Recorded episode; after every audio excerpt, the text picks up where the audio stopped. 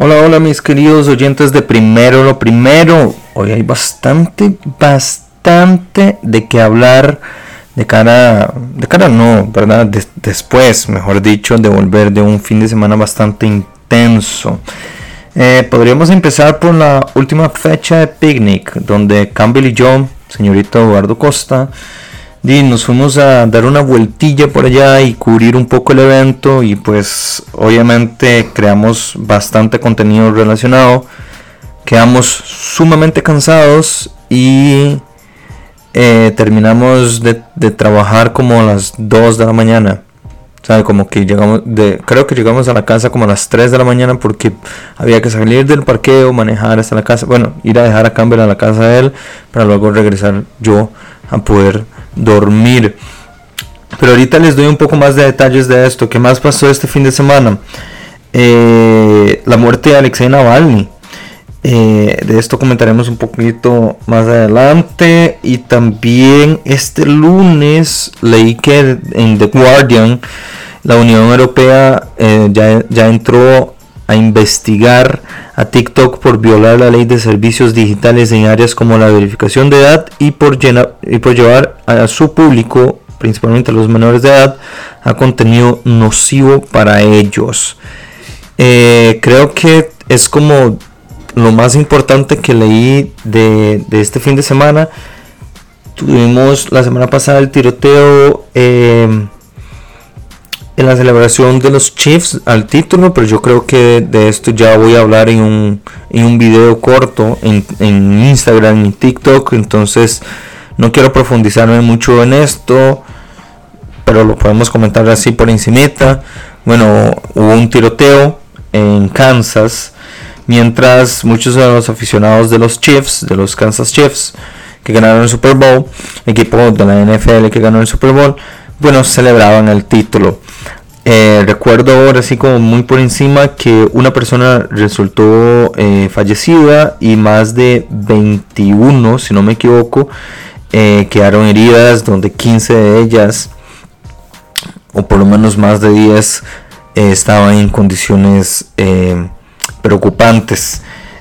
Obviamente lo preocupante aquí no solo es el número de víctimas, sino también de toda la cultura armamentista de Estados Unidos que es un tema que no muere, ¿sabe? Como es un tema que no tiene fin y que obviamente esperemos que algún día se resuelva como como en otros casos eh, en Australia por ejemplo cuando registraron creo que en los noventas un gran un gran tiroteo donde obviamente traumó mucha, mucha parte de la población, ellos decidieron modificar su ley de armas y desde entonces no registran tiroteos masivos. ¿Será que esa es la solución? Posiblemente. Pero bueno, hablemos de Navalny, pero antes recordarles que este proyecto eh, sobrevive por medio de patrocinadores, por medio de proyectos, eh, pequeños proyectos de reportajes, eh, mini documentales, etcétera, y también por parte de las personas que nos colaboran por medio de Patreon. Al suscribirse a patreon.com slash no pasa nada oficial, ahí pueden aportar un pequeño monto eh, económico y con eso de seguir ayudando a que nosotros realicemos estos, estas investigaciones, redactemos estas noticias, le llevemos primero lo primero, eh, Welcome to Chepe, ¿verdad? Y otros, otros segmentos más de No pasa nada. Hace poco, entre otros temitas, salimos en La Nación. En La Nación, sí. Eh, Pietro y Carol eh, fueron hasta, hasta las instalaciones de la Nación para darles una entrevista y explicamos un poquito de lo que se trata. No pasa nada, un medio completamente diferente de lo que muchos de los costarricenses están acostumbrados a tener. Y pues bueno, eh, les recomiendo ir a chequear esto. Eh, pueden ir a buscarlo en la nación. No sé si habría que pagarlo o si está libre. Y cualquier cosa nos dicen. Yo creo que ahí tenemos como... Eh, no sé, Creo que ahí tenemos como que el texto. Pero bueno, eh, hablemos entonces de Navalny. Resumidamente lo que pasó aquí es que Alexei Navalny es era un activista anticorrupción y líder de la oposición política ruso, rusa. Y el hombre falleció de la nada el pasado viernes, lo que hace todo muy extraño. Eh, ¿Verdad? Eh, resulta que, así como que resumidamente, estaba en una cárcel, tenía 47 años primero. O sea, hay que dar contexto de que tampoco estaba muy viejo, tenía 47 años y al parecer lo encontraron muerto en una cárcel rusa. Pero expliquemos un poquito quién fue. Navalny estaba cumpliendo varias condenas que deberían mantenerlo en prisión hasta 2031. En 2021 recibió, una sentencia de tres años y medio luego de regresar de Alemania donde aseguró que lo habían tratado de envenenar. Entonces regresa a Rusia para recuperarse de un envenenamiento. Eh, ya en 2022 lo sentenciaron a nueve años de prisión por malversación y fraude, lo que para muchos analistas internacionales se trataba más que todo de una pantalla o excusa válida para poder reprimirlo políticamente.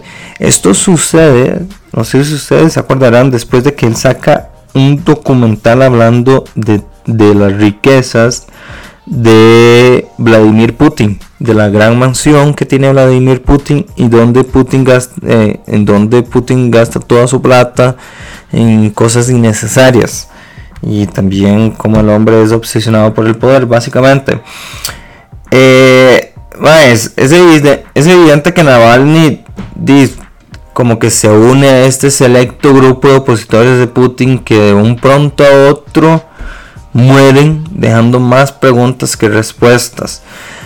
Lo, no sé si decir lo bueno aquí o lo diferente aquí, digamos, es que en esta ocasión no intenta volar desde un edificio, ni tampoco eh, explotó el avión en el que volaba.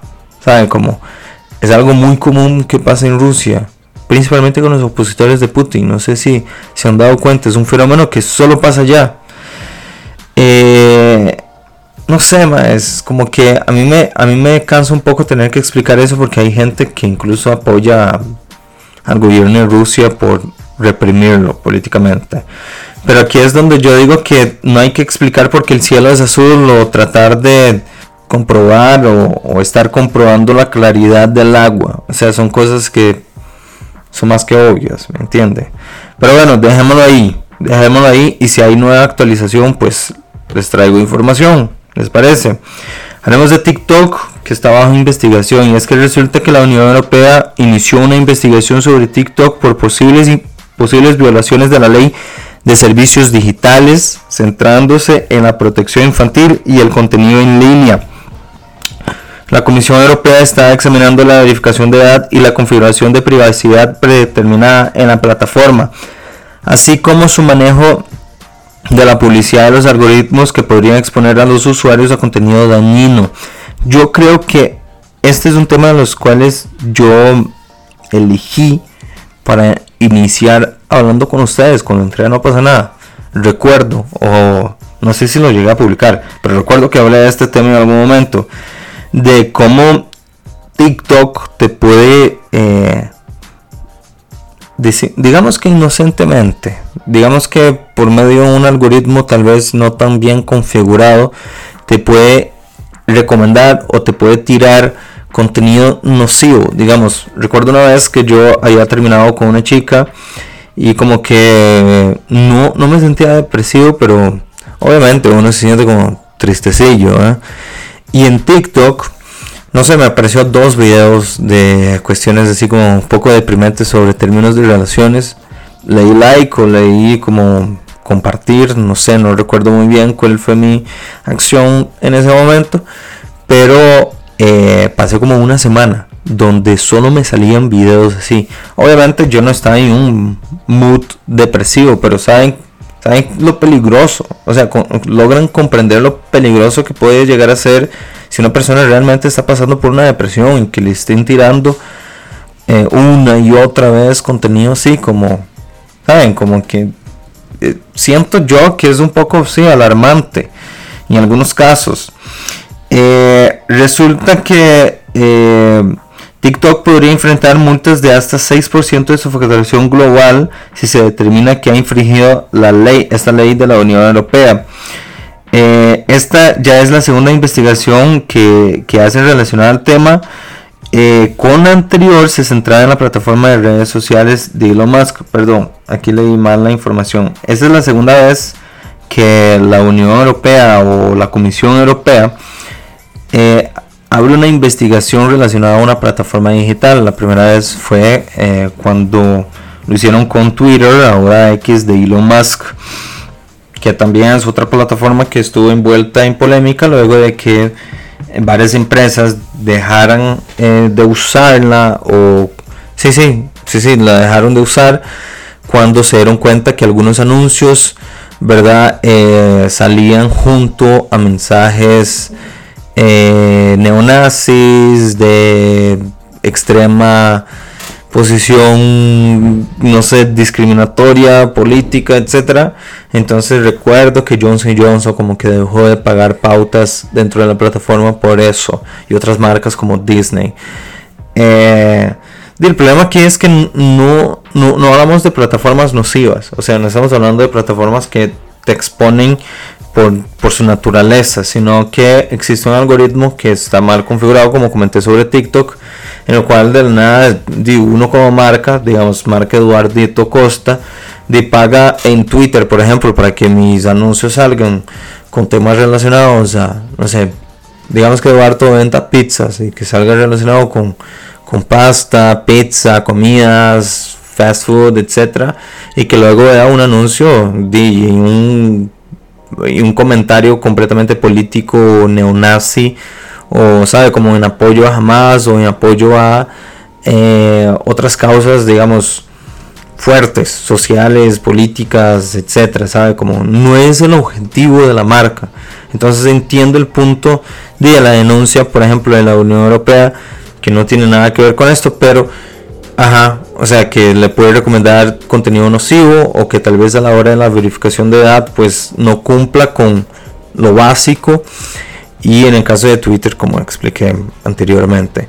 Pero bueno chiquillos, con esto ya podemos terminar, creo que me extendí más de lo que debería. Voy a tratar de hacer que mis podcasts sean más cortos, lo que pasa es que yo hablo demasiado y a veces me extiendo, ¿sabe? Como que hasta dar el contexto, es que no me gusta dar las cosas así como tra, tra, tra, solo noticia, sino que incluso llegar a comentarlas. Pero bueno, nos vemos, nos escuchamos, nos solemos en el próximo episodio de Primero lo Primero.